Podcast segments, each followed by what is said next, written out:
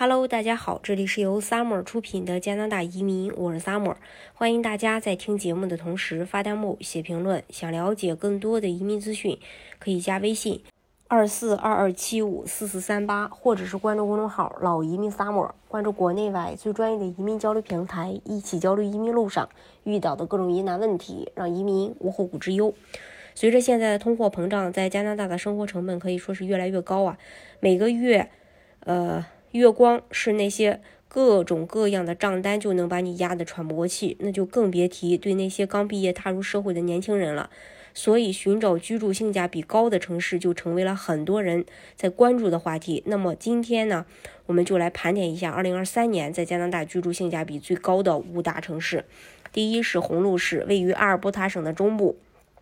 位于本省另外两个大规模城市卡尔加里和埃德蒙顿的正中间，是两个城市之间通行的必经之路，所以占有了一个非常好的地理位置。而且现在已经开始布局两个大城市之间的铁路，相信会给这座城市带来更多的商机。虽然被夹在中间，但是这里的房价和生活成本比两个大城市都小了不少。工作日在这里上班，周末去两个城市游玩，是当地人再熟悉不过的操作。红路以发达的石油业。出名，同时也拥有着很丰富的农业资源。虽然城市规模不大，但是当地政府相当鼓励初创企业发展，相信后面也会带来更丰富的产业和更多的就业岗位。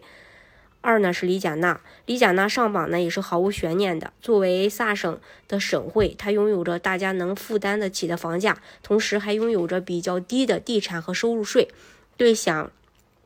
少被政府薅羊毛的人来说，再完美不过。同时，这里还有着相当低的失业率，因为这座城市不管是在建筑、农业还是在政府管理部门都极缺人，对刚来到加拿大的人来说是个再好不过的落脚点。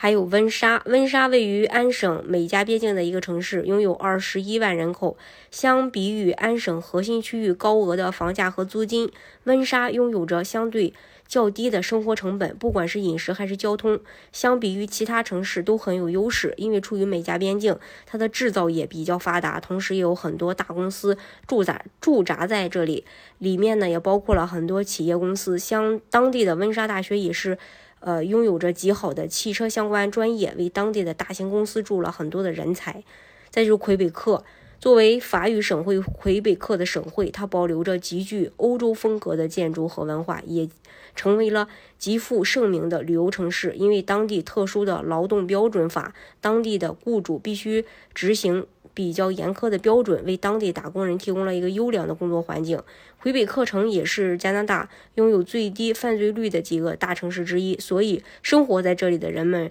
又有安全的生活环境，也有很好的工作环境，大大提高了当地人的生活质量。再就是吉隆纳，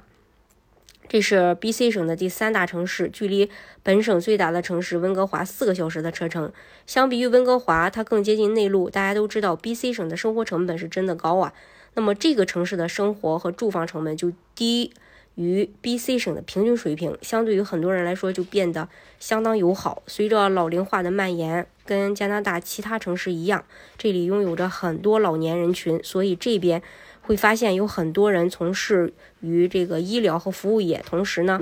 这边有很发达的制造业和旅游业，这也是给这个地方注了很多新鲜的血液。好，今天的节目呢就给大家分享到这里。如果大家想具体去了解加拿大移民政策的话，可以加微信二四二二七五四四三八，或者是关注公众号“老移民 summer”，关注国内外最专业的移民交流平台，一起交流移民路上遇到的各种疑难问题，让移民无后顾之忧。